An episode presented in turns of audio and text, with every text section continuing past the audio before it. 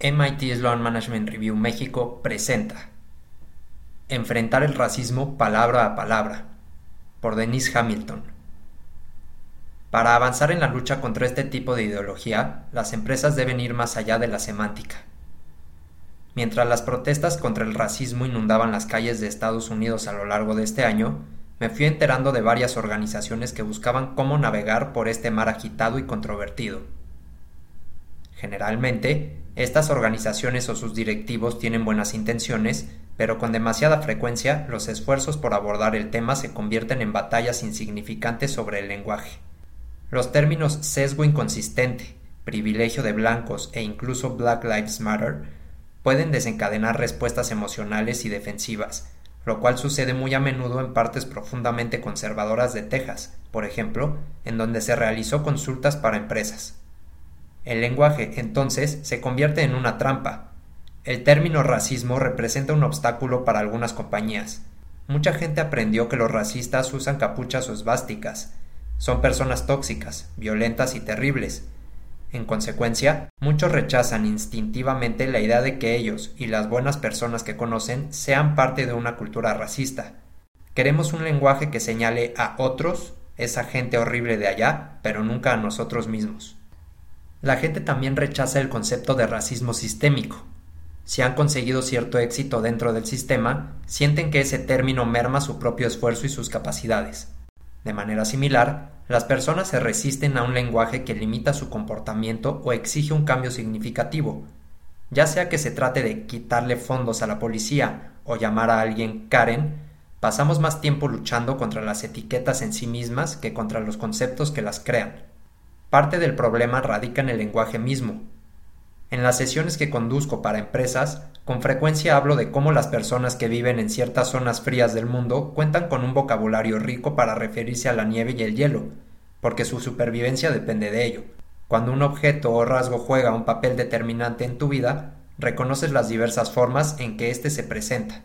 En la cultura estadounidense se usa la misma palabra, racismo, para describir a un miembro del Ku Klux Klan que quema una cruz en el campo y a un maestro que desalienta a estudiantes negros de postularse a las mejores escuelas porque asume que no podrán entrar. Ambos son racistas y ambos necesitan una intervención, pero no son iguales. Si los tratamos como iguales, la tarea de enfrentar su comportamiento se vuelve casi imposible. Más aún, los términos diversidad e inclusión pueden significar cosas diferentes a distintas personas. En consecuencia, Muchas organizaciones pierden el tiempo en discutir la semántica del problema en lugar de atajarlo de raíz. Sin embargo, existen tres pasos clave que pueden ayudar a resolver este problema.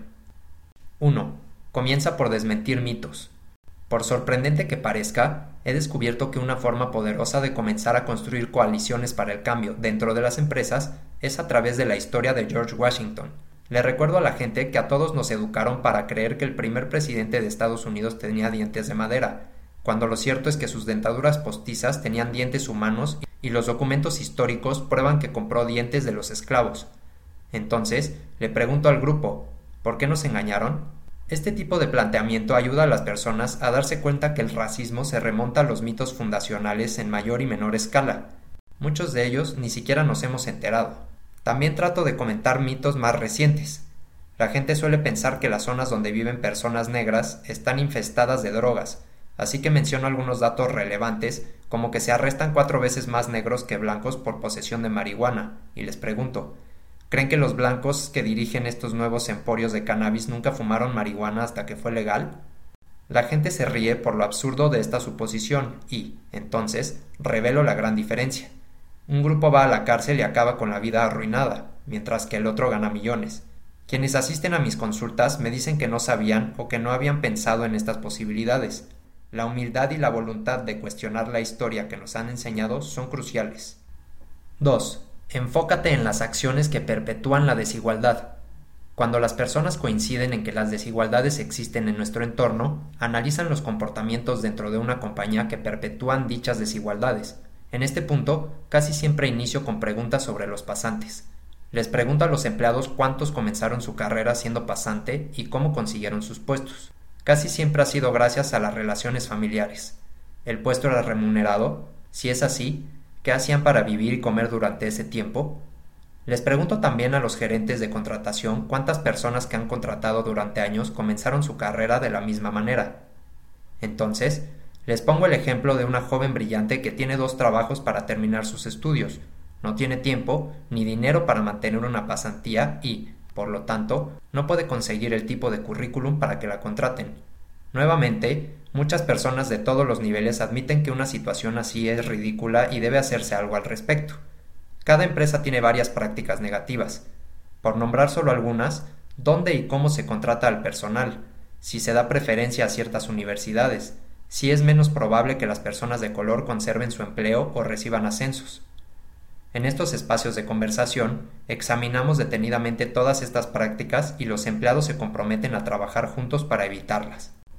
3. Evita la homeostasis. Uno de los mayores desafíos es acabar con el deseo natural de que todo sea normal. Si queremos lograr ciertos avances, tenemos que aceptar que la normalidad que vivíamos no debería volver. Tenemos que mantenernos firmes contra aquellos que buscan mantener el status quo cuando el progreso amenaza. Aquí es donde los líderes empresariales deben enviar un mensaje claro, pragmático y optimista. Sí, el cambio puede ser incómodo para algunos, pero solo así se mejorará la compañía.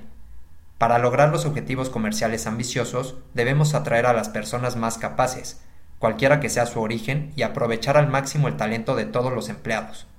Debemos crear un entorno en el que todos puedan prosperar.